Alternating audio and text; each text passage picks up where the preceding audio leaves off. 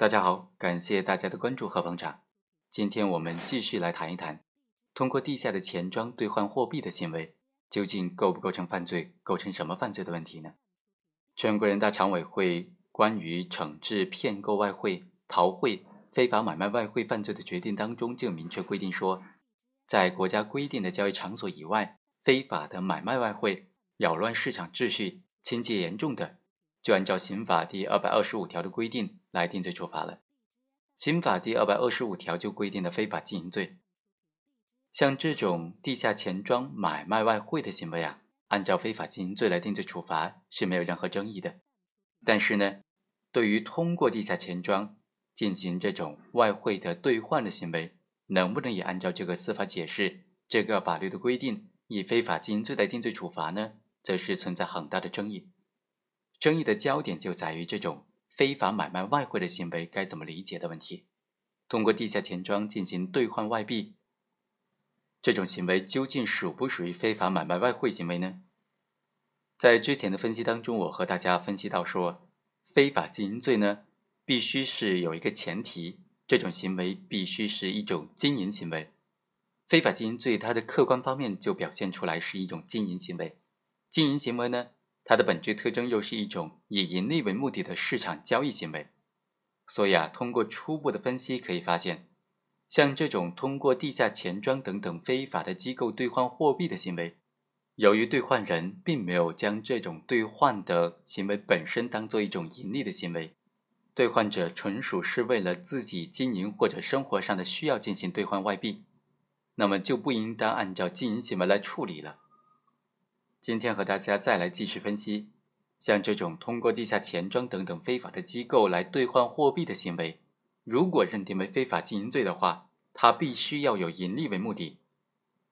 因为非法经营行为呢，它的本质特征就是一种以盈利为目的的市场交易行为，所以以盈利为目的也是认定非法经营的一个非常非常关键的标准。全国人大常委会的那个决定当中规定的非法买卖外汇。从表面上来看，好像只要有买或者卖的行为之一，就可以按照非法买卖、非法经营罪来定罪处罚了。我们认为，根据这个内容啊，非法经营罪的前提条件呢，必须是存在经营行为。这里的买卖外汇行为也必须是一种经营行为。买卖外汇作为一种经营行为，它和有买或者卖的行为之一，那完全就不一样了。从法律层面上来看呢？买卖外汇的行为不一定都是经营行为，要根据买卖外汇的目的的不同进行区分。以盈利为目的的买卖外汇就是一种经营行为，不以盈利为目的，而是以单位或者个人使用合法或者非法的使用为目的的这种买卖外汇的行为啊，则不是经营行为，因为它并不是想通过买卖外汇行为本身来盈利。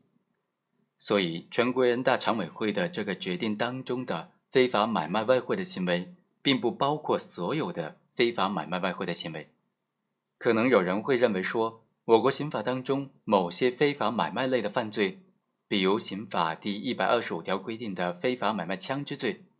它是不管基于什么目的，只要有买或者卖的行为之一就构成犯罪了。所以，非法买卖外汇也应当做同样的处理，同样的理解。我们认为呢，这种简单的类比是不正确的。首先，刑法当中不同的罪名当中的同一用语，并不能够做相同的含义解释。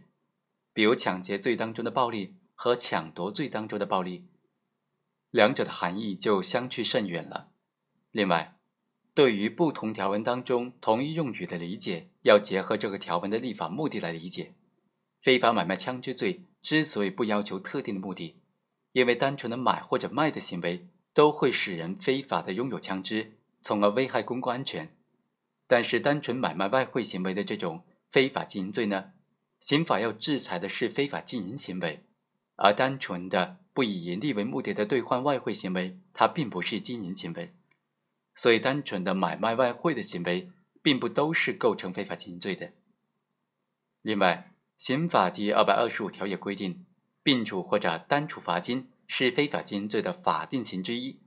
罚金的数额是违法所得的一倍以上五倍以下。由此可以发现，非法经营罪一般都是有违法所得的，所谓违法所得，是指通过违法犯罪行为本身所获得的利益，也就是这种犯罪行为能够直接产生的利益。这也就证明了非法经营罪在客观方面必须是一种经营行为。公民个人不以盈利为目的的非法兑换货币的行为，无论是兑换前后是人民币还是外汇，其实都是公民的个人合法财产。虽然在兑换的过程当中有违法的行为。但是并不能够由此就认定兑换后的这个货币啊就是违法所得，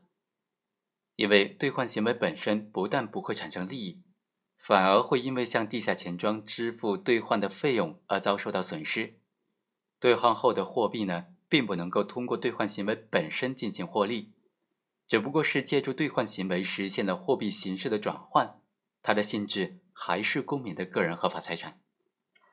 本文作者刘东根。非常感谢作者对这个问题的深入分析，我们下期再会。